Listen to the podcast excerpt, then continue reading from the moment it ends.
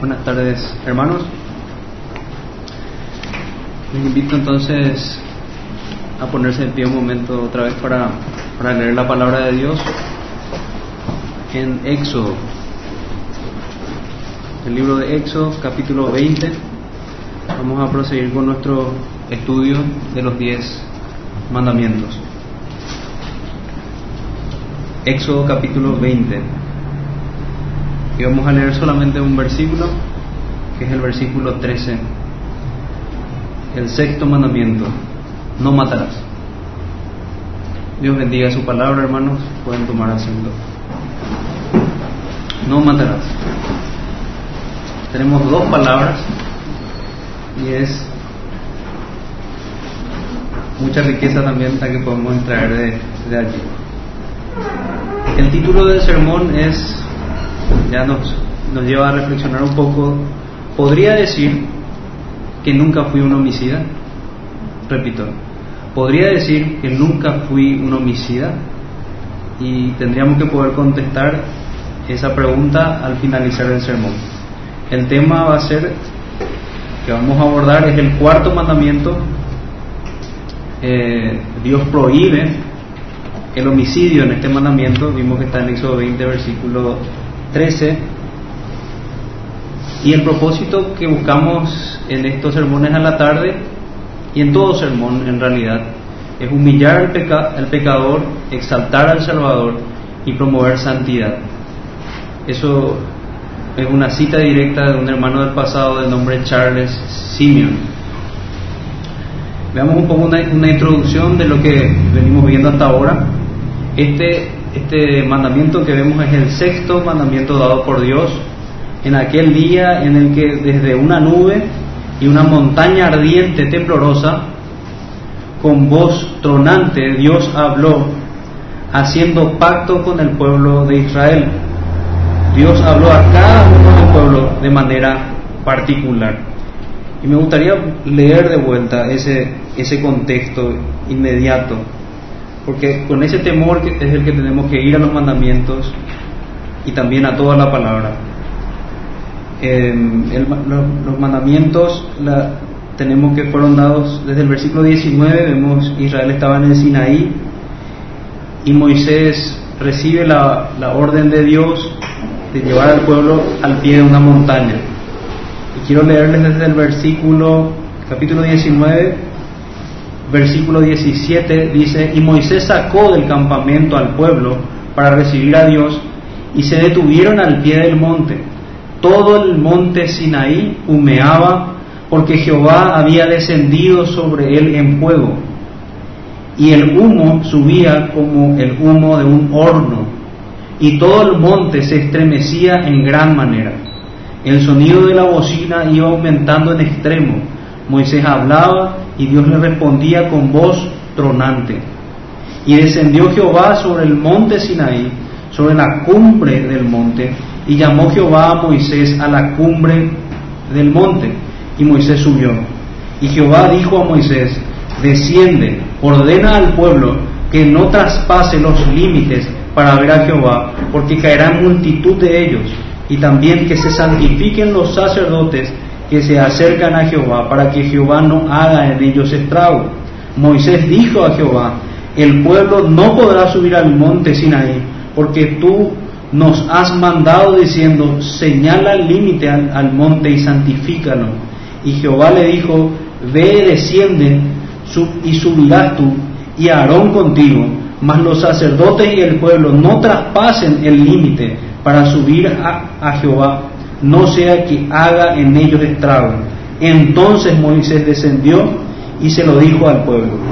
Y a partir de aquí vemos aquella conversación, aquel pacto que Dios hizo con el pueblo. Versículo 20.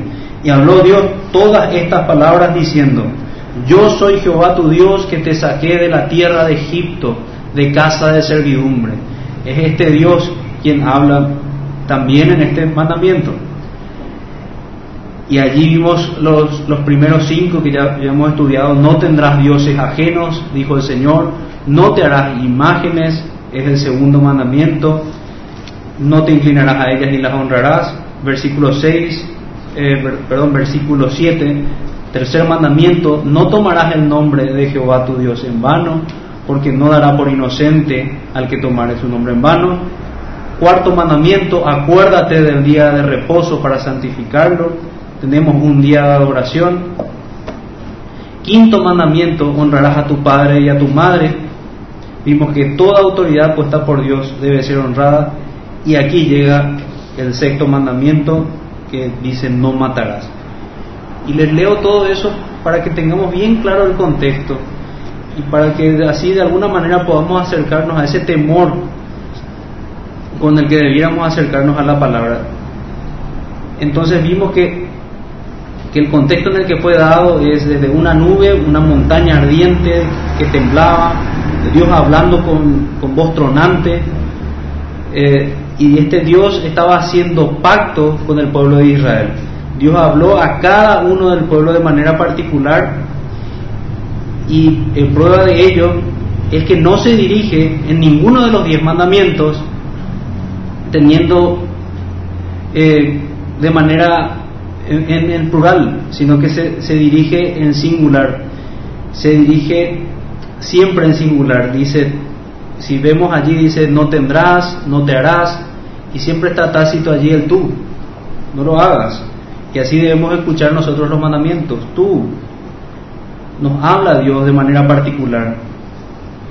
Si Dios le hablara tan particularmente como a ellos, y, fueras tú el que recibiera estos mandamientos, teniendo un evento de tanto miedo evocador enfrente, ¿cómo reaccionarías? ¿Cómo reaccionaríamos si estuviésemos escuchando estos mandamientos? Esta es la actitud con la que debemos acercarnos a los mandamientos dados en el Sinaí, los cuales están escritos también en el corazón. Otra de las cosas que a partir de este mandamiento podemos ver de, una manera mucho más clara, vemos que en Romanos y, también en el Antiguo Testamento nos dice que la paga del pecado es la muerte. Cuanto más claro se hace esta retribución cuando vemos que el pecado en particular que vamos a estudiar ahora busca la muerte. Los mandamientos todos persiguen un principio de vida. Así todo el pecado, todo pecado que nosotros podamos cometer o todo pecado existente persigue un principio de muerte. Por consiguiente recibe aquello que busca, así como dice el proverbio. Proverbios 29, 6 dice, el malvado caerá en su propia trampa. Eh, es lo que, lo que vemos claramente. Si alguien busca matar a otro, la Biblia dice, no matarás y le da una retribución, la paga del pecado es la muerte. Conversábamos también con, como un ejemplo, de la misma manera cuando nosotros no queremos tener nada con Dios, en realidad estamos deseando otro Dios, estamos deseando la muerte de Dios. Y por consiguiente, si hacemos ese mismo ejercicio con todos los mandamientos, vamos a entender por qué cada uno de esos mandamientos atenta contra la vida y cada uno de esos mandamientos merece la muerte. En este, en este sermón vamos a ver vamos a ver tres partes en realidad. En la primera parte vamos a ver la prohibición del homicidio analizado en estas dos palabras. En segundo lugar vamos a ver la mala comprensión que tenían de este mandamiento los fariseos, eso lo vamos a ver en, Mateo capítulo 5. Y en la tercera parte vamos a ver la correcta comprensión del Señor, como Él nos explica que tenemos que entender este mandamiento. nuestra primera idea principal entonces es Dios prohíbe el homicidio. La primera palabra que vemos acá es no, expresa la prohibición. ¿Cuánto bien no, no hay detrás del, del no de un padre. Los no de Dios son benditos y aún más cuando los obedecemos. Así también solo dolor y desventura puede venir tras la abierta desobediencia. Hijo mío, escucha las instrucciones de tu padre, dice, empieza así el libro de Proverbios. Las instrucciones de nuestro Padre Celestial están en la Biblia y hoy Él nos dice, no matarás. Esta, este es el no que, expresa el Señor. La siguiente palabra, o sea, lo que tenemos tácito ahí, es tú, la persona que a quien se le está prohibiendo esto. Como dijimos antes, el mandamiento es personal, no es para, para otro, sino primeramente para cada uno en particular. No es para otro, es para, tengo que decir que es para mí. Él habla particularmente a cada uno, nos llama por nuestro nombre, dice en otro lugar, aquí también, señalándonos nuestros pecados, nuestras faltas. El primero que debería examinarse tiene que, tenemos que ser nosotros. Y debemos entender eso. Dios nos está hablando, nos está diciendo, atiendan bien. Y por nombre, por cada uno. Como dije una vez Débora, Germán, Eduardo, Dani, así. Y es bueno saber también eso, que tenemos esa, esa relación con, con el Señor. Que podemos escuchar hoy sus advertencias. Otra de las cosas llamativas, un versículo que venía a mi mente al ver este pasaje que tiene tan solo dos palabras. La Biblia dice que no solo de pan vivirá el hombre, sino de cada palabra que sale de la boca de Dios. En este mandamiento tenemos solo dos palabras, dos palabras, pero que tenemos que recordar que salieron de la boca de Dios. Por tanto, debemos prestar especial atención hoy, ya que de ellas dependemos, ellas guardan nuestra vida. La palabra, vayamos un poco a la palabra matar, que dice no matarás. Esta palabra está conjugada en la segunda persona del singular. Matar significa básicamente quitar, quitar la vida, específicamente en este mandamiento, la vida de un hombre. En el lenguaje del, derecho penal, este, esto sería buscamos proteger, el bien jurídico protegido es la vida humana, eso es lo que Dios está protegiendo aquí. Tenemos también dentro del mandamiento, por tanto, si se protege, lo que se protege es, es la vida, entonces implícitamente tenemos también un mandato de Dios, un mandato implícito de guardar la vida humana, la vida tanto terrenal como la vida espiritual que nosotros sabemos que es mucho más importante. Y es la razón por la que la Biblia le llama homicida a Satanás. En Juan capítulo 8, versículo 44 dice Jesús a los fariseos, sois de vuestro padre el diablo, queréis hacer los deseos de vuestro padre. Él fue homicida desde el principio y no se ha mantenido en la verdad, porque no hay verdad en él. Cuando habla mentira, habla de su propia naturaleza, porque es mentiroso y el padre de la mentira.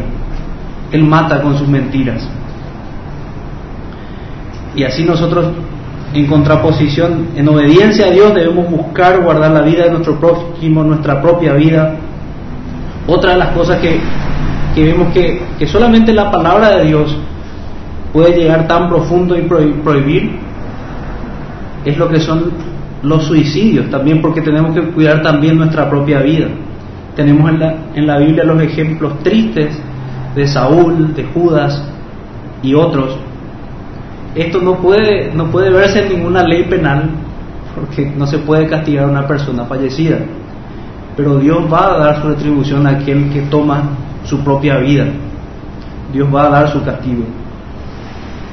Una pregunta también que surge, ¿por qué quitar la conclusión si la Biblia dice solamente no matarás que el mandamiento se refiere a no matar hombres. ¿Por qué un hombre solamente y no, no hablamos de, matar otros seres vivos como plantas, animales que también tienen vida? La respuesta está en Génesis capítulo 9, versículo 6. Porque el, el que derrame sangre de hombre, por el hombre su sangre será, será derramada, porque a imagen de Dios hizo él al hombre. Esta es la razón por la que Dios termina protegiendo de esta manera la vida del hombre. Que no se entienda acá que cuando decimos que, Dios no protege en este mandamiento la vida de animales o, el exceso de talas indiscriminada de árboles, no, no estamos abogando por eso, pero dejamos muy claro que, que estos, estos movimientos nuevos que aparecen en, en pro de la vida animal y compañía no tiene nada que ver con, con este mandamiento.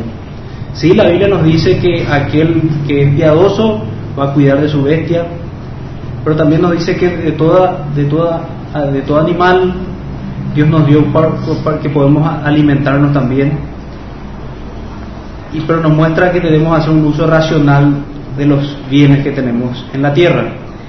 Entonces, haciendo un repaso de lo que estoy haciendo un estudio minucioso un poquito de, las palabras para, para poder entender bien esta prohibición. No matarás entonces nos remite a no matar hombre alguno, protege la vida tanto terrenal como espiritual. Y al, al, ver que también que la razón es la que vemos en Génesis capítulo 9, versículo 6, que porque fuimos creados a imagen de Dios, que esta es la relevancia por la cual Dios protege tanto la vida humana, tenemos que entender que el bien jurídico protegido finalmente, en última instancia, es la imagen de Dios. Y hago una pregunta, ¿sería sensato bendecir a Dios y maldecir al mismo tiempo a un hombre hecho a la imagen de Dios? ¿Podría acaso de una misma fuente proceder agua limpia y sucia a la vez, parafraseando textos bíblicos? No, la respuesta es no. Nosotros debemos buscar entonces, al, dar un buen trato a nuestro prójimo, honrar así aquella imagen que Dios, Dios puso en el hombre. Hacer lo contrario sería como, sería como decirle a Dios, qué, qué mal trabajo hiciste, aquel no tiene, no tiene su imagen reflejada, por ejemplo.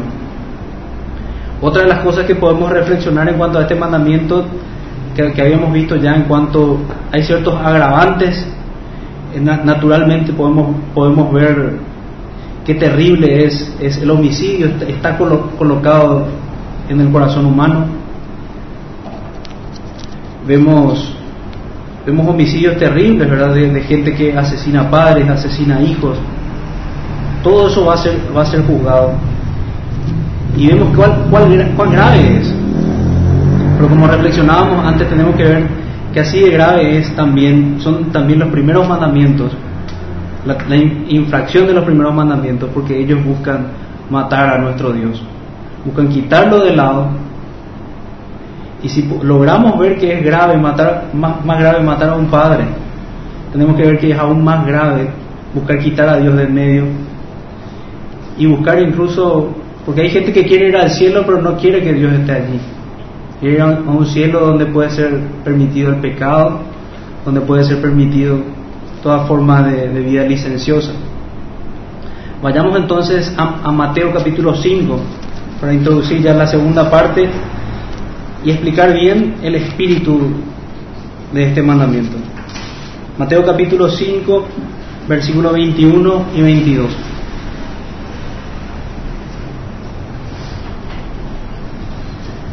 Versículo 21. Oíste que fue dicho a los antiguos, no matarás, y cualquiera que matare será culpable de juicio. Pero yo os digo que cualquiera que se enoje contra su hermano será culpable de juicio, y cualquiera que diga necio a su hermano será culpable ante el concilio, y cualquiera que le diga fatuo quedará expuesto al infierno de fuego. Eso fue lo que lo que enseñaba el Señor y veamos un poquito en esta segunda parte que les decía, la mala comprensión de los fariseos. ¿De qué se trata esta mala comprensión de la cual tenemos que desligarnos también nosotros? Jesús le dice, oíste que fue dicho a los antiguos, no matarás. Y acá viene el venenito, acá viene el problema. Y cualquiera que matare será culpable del juicio. Ese es el agregado de los fariseos limitando el mandamiento solamente a una acción, limitando solamente el mandamiento al hecho de matar a alguien, de quitar la vida a alguien de manera física, de manera literal.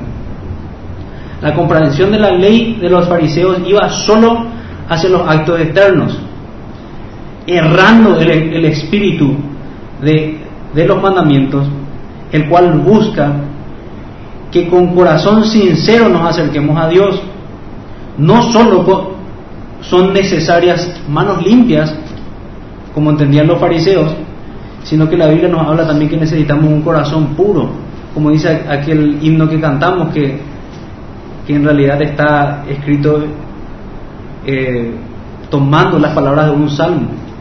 ¿Quién entrará, Señor, en, en tu santuario? ¿Quién entrará en tu tabernáculo? El de manos limpias y un corazón puro. Esto es lo que estaban olvidando los fariseos. No solamente tenían que tener manos limpias de sangre, sino que un corazón puro. Ellos eran como, como bien dijo el Señor, sepulcros blanqueados. Externamente buscaban verse bien, obraban bien, pero no se enfocaban en el interior del corazón. Y así se vanagloriaban al ver la ley, en lugar de humillarse ante ella y correr desesperadamente a buscar un Salvador. Quería leerles también un, un versículo que nos tiene que recordar cuál es el espíritu con el que vamos nosotros a la ley. Nosotros no buscamos la ley como un medio de salvación, es un medio de santificación, es un medio que nos tiene que llevar corriendo a Cristo. Dice la, la palabra, sin embargo, sabiendo que el hombre no es justificado por las obras de la ley, sino mediante la fe en Cristo Jesús, también nosotros hemos creído en Cristo Jesús para que seamos justificados por la fe en Cristo y no por las obras de la ley, puesto que por las obras de la ley nadie será justificado. Esto está en Gálatas. Entonces, prosiguiendo lo que tenemos, ya tenemos un mal ejemplo aquí de los fariseos que solamente se enfocaban en el acto externo. Lo mismo hacían con, con los demás mandamientos y el Señor les iba explicando el espíritu del mandamiento, el corazón con el que ellos tenían que ir a los mandamientos. Ellos, por tanto, se vanagloriaban al ver la ley en lugar de humillarse ante ella, verse culpables ante, ante estos mandamientos y correr desesperadamente a buscar a un Salvador. No cumplían la ley, pero tampoco enseñaban su verdadero sentido y cumplimiento, por tanto contribuían al incumplimiento de la ley santa de Dios. Tenían una vana confianza. Y aquí hacemos, podemos hacer un paralelismo. ¿Cuántos predicadores así hay hoy? ¿Cuántos que desprecian el verdadero sentido de las palabras santas porque dañan sus cómodas vidas de pecado? Ellos quieren enseñar así lo justo y necesario, pero no hincar el corazón como nos enseña el Señor. ¿Cuánto cristianismo negligente tenemos hoy? En buscar de, animar a otros a ser diligente en su vida de piedad, a ser diligente en cada punto y esto va a tocar hondo nuestro, nuestro corazón porque nos habla de la actitud de, nuestro corazón para con nuestro hermano. Y aquí pasamos a la tercera parte, es la correcta comprensión que explica el Señor. En el versículo 21 entonces vimos, vemos aquella comprensión de los fariseos que agregaron a la ley, agregaron no matarás, ellos agregan y cualquiera que matare será culpable de juicio, punto final, hasta ahí nomás va la ley, es lo que querían decir ellos. Pero el Señor les dice, no, no es así como dicen ustedes. Yo os digo que cualquiera que se enoje contra su hermano será culpable de juicio. Explicando el Señor el, espíritu del mandamiento. Y no se queda ahí el Señor, sino que dice, y cualquiera que diga necio a su hermano será culpable ante el concilio. Y cualquiera que diga fatuo quedará expuesto al infierno de fuego. Veamos entonces. Yo os digo, cualquiera que se enoje contra su hermano será culpable de juicio. Aquí no estamos hablando de un... porque hay cierto tipo de enojo que es justificado. Tenemos a nuestro Señor Jesús, cuando encendido por el celo de Dios, Él hace un acto de cuerdas y echa a todos esos cambistas, mercaderes y él estaba airado, ¿verdad? Ese, ese tipo de ira es justificado, pero estamos hablando de una ira injustificada, la, que el Señor, al Señor se refiere, se enoja contra sus hermanos. Para llegar nomás a un extremo, ¿cómo, ¿cómo, en realidad no tendría sentido si el Señor no estuviese enojado? El Señor no, no iría a esos cambistas y le, le diría, ¿saben qué, señores cambistas? ¿Podrían por favor sacar sus, sus animales de este lugar. No, él no fue así. porque esa gente estaba deshonrando la casa de Dios y requería ese, esa vehemencia en su respuesta.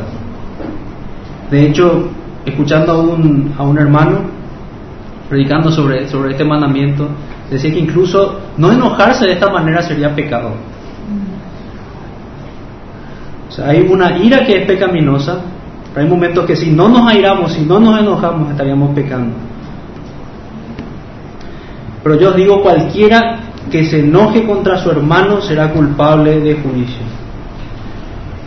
Esto nos, nos lleva a la mente aquel pasaje en Juan capítulo 3, versículo 15, que dice que todo el que aborrece a su hermano, en el mismo sentido que el Señor Jesucristo habla el apóstol Juan, todo el que aborrece a su hermano es homicida.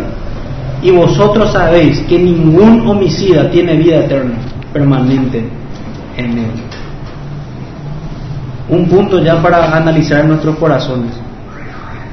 Nuestros corazones no podemos albergar odio contra nuestro hermano. Tenemos que amarnos unos a otros. Tenemos que buscar reconciliación. Tenemos que aprender a pasar por alto la ofensa. Tenemos que aprender muchas veces a quedarnos en silencio. Pero no odiar al hermano. Esa pasión lo que nos está enseñando el Señor es la misma pasión que lleva a una persona a matar a alguien. Ahora vayamos a aquellas palabras, que, esos insultos que aparecen allí. Pero yo digo que cualquiera que se enoje contra su hermano será culpable de juicio, es culpable. O sea, que al enojarnos de una manera injustificada, nosotros somos homicidas quebrantamos el sexto mandamiento. Tenemos el mismo potencial de maldad que un homicida y Dios es eso lo que juzga, lo que hay en el corazón. No solamente, como entendieron los fariseos, aquel acto externo. Y dice, y continúa diciendo el Señor, y cualquiera que diga necio a su hermano, a su hermano, será culpable ante el concilio. Necio. Profiere un insulto Veamos un poco algunos sinónimos de necio. Podría ser cabeza hueca, estúpido, imbécil, insignificante. Es un término peyorativo que denigra a la persona. Y aquí el ejemplo que le, citaba hace rato es como decirle a Dios, Dios, qué gran equivocación has tenido al crear a este, a este burro. Podríamos decirle nosotros así al Señor siendo que es un hombre creado a imagen de Dios. Sería un grave error. Estamos hablando de un hombre creado a imagen y semejanza de Dios. Todo ese lenguaje tenemos que dejarlo fuera, no es propio de un cristiano. Tenemos que aprender y lidiar con eso, aunque sea difícil el volante, aunque sea difícil en, en situaciones tal vez con amigos, en la familia, hay que ponerse rojo a, nuestros labios. Y no, podemos ser maldicientes, es una forma de maldecir, tenemos que bendecir. No podemos decir a alguien necio, cabeza hueca. Y vamos al, otro punto, explicando bien primeramente estas palabras. Necio entonces es eso, cabeza hueca, estúpido, imbécil, insignificante. Suena muy fuerte. ¿eh? Y luego dice, y cualquiera que le diga fatuo quedará expuesto al infierno de fuego. Parece una palabra ya incluso linda ahora, fatuo, porque no, no, tiene uso, pero era una palabra muy terrible. Era uno de los peores insultos que le podían hacer en, ese tiempo en la antigüedad. Se toma de, una palabra griega que es moré y lo que significa es rebelde o apóstata como le decía, eran uno de los más grandes insultos que le podía hacer. Se trata al hermano de rebelde apóstata. Entonces, vemos que es albergar sentimientos malignos contra, contra personas, incluso personas cercanas, porque habla de hermanos.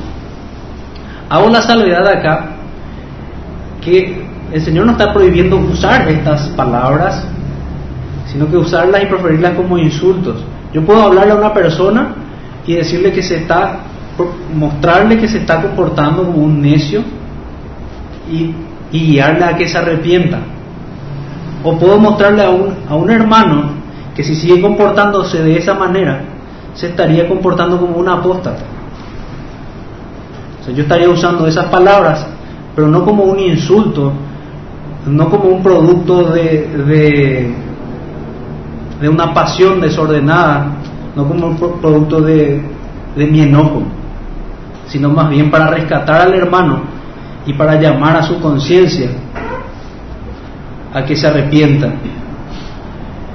Entonces, volviendo a lo que a lo que ocurre acá, lo que el Señor está explicando, estas personas estaban usando estas palabras como insultos. Estaban tratando así a sus hermanos. Estaban tratando de esa manera de necio, de fatuo. Y sé que, que aquí, como, como decíamos en la, en la pregunta, ¿quién pudiera decir que nunca fue un, nunca fue un homicida? Aquí vemos que muchas veces fallamos de esta manera. Y la, la cuestión es que si, si el Espíritu Santo obra en nuestros corazones nos va a guiar al arrepentimiento, no a continuar teniendo esta conducta, sino a examinarnos y pedirle al Señor con todas nuestras fuerzas que cambie nuestro corazón. No, no podemos excusarnos en decir, no, pero yo luego soy así, que me, me enojo fácilmente y no sé cómo si, queremos buscar y si buscamos honrar al Señor, eso tiene que quedar a un lado y tenemos que entender que tenemos que ser moldeados al carácter de Cristo y abandonar todo aquello que pertenece al carácter del viejo hombre. No albergar sentimientos malignos contra ninguna persona. Debemos orar en todo tiempo, dice, buscando el bien de los demás. Los seres humanos están hechos para ser tratados de esta manera. Esto es lo que vemos en este mandamiento, de una manera honrosa. Muchos se amparan en una supuesta sinceridad para dar rienda suelta a su enojo. Este es otro punto. Les resulta imposible quedarse en silencio, pasar por alto la ofensa o tratar de resolver el problema. Esto no es sinceridad, es falta de dominio propio y de perdón falta de dominio propio, que es un pecado, y de perdón. Podemos ver como que son parte de, esos carbones de la caldera del homicidio. Estas son exactamente las pasiones que obran del homicida. Falta de dominio propio y falta de perdón. Y Dios nos llama a eso, a tener dominio propio y a perdonar.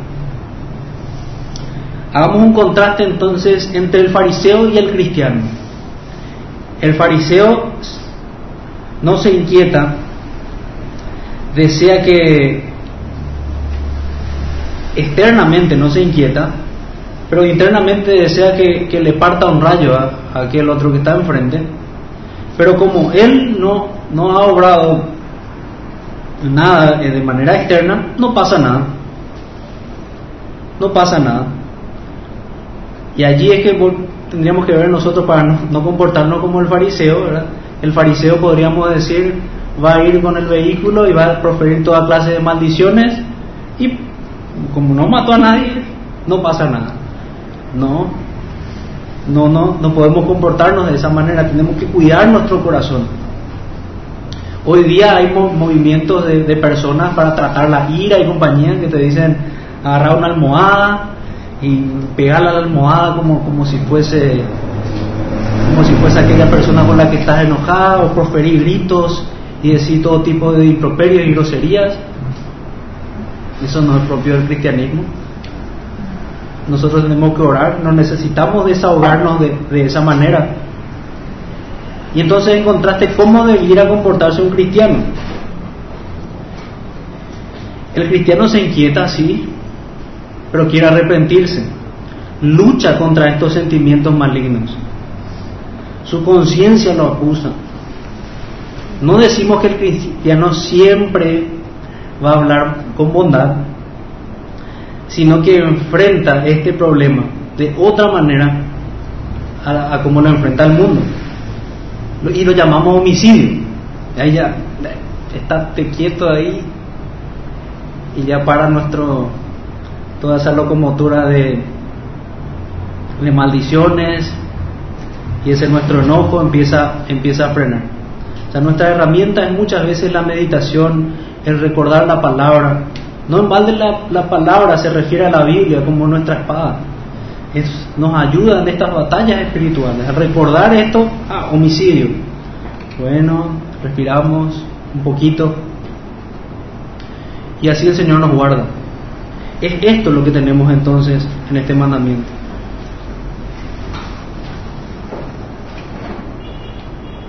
Entonces, en conclusión, podemos ver que vimos primeramente aquel mandamiento que está que nos dice no matarás, una prohibición particular y ahora entendemos por qué Dios nos dice a nosotros, ¿por qué Dios me va a decir a mí no matarás? Y porque tenés el potencial de homicida en el corazón. Y eso lo entendemos en la segunda parte al, al, ver aquel error de los fariseos que entendían que era solamente un hecho, muchas veces, no, yo no miento, yo no, nunca maté a nadie, dicen. Pero si entendemos lo que hay en el corazón, muchas veces si reflexionamos en nuestras palabras nomás. ¿Cómo le quiero matar? Dice hermano. Es solamente la, la gracia común de Dios en los que no son cristianos lo que refrena aquella maldad.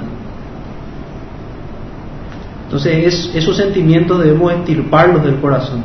Debemos poner cerrojos, debemos poner guardias al corazón, como, como refiere un puritano del nombre John Flavel,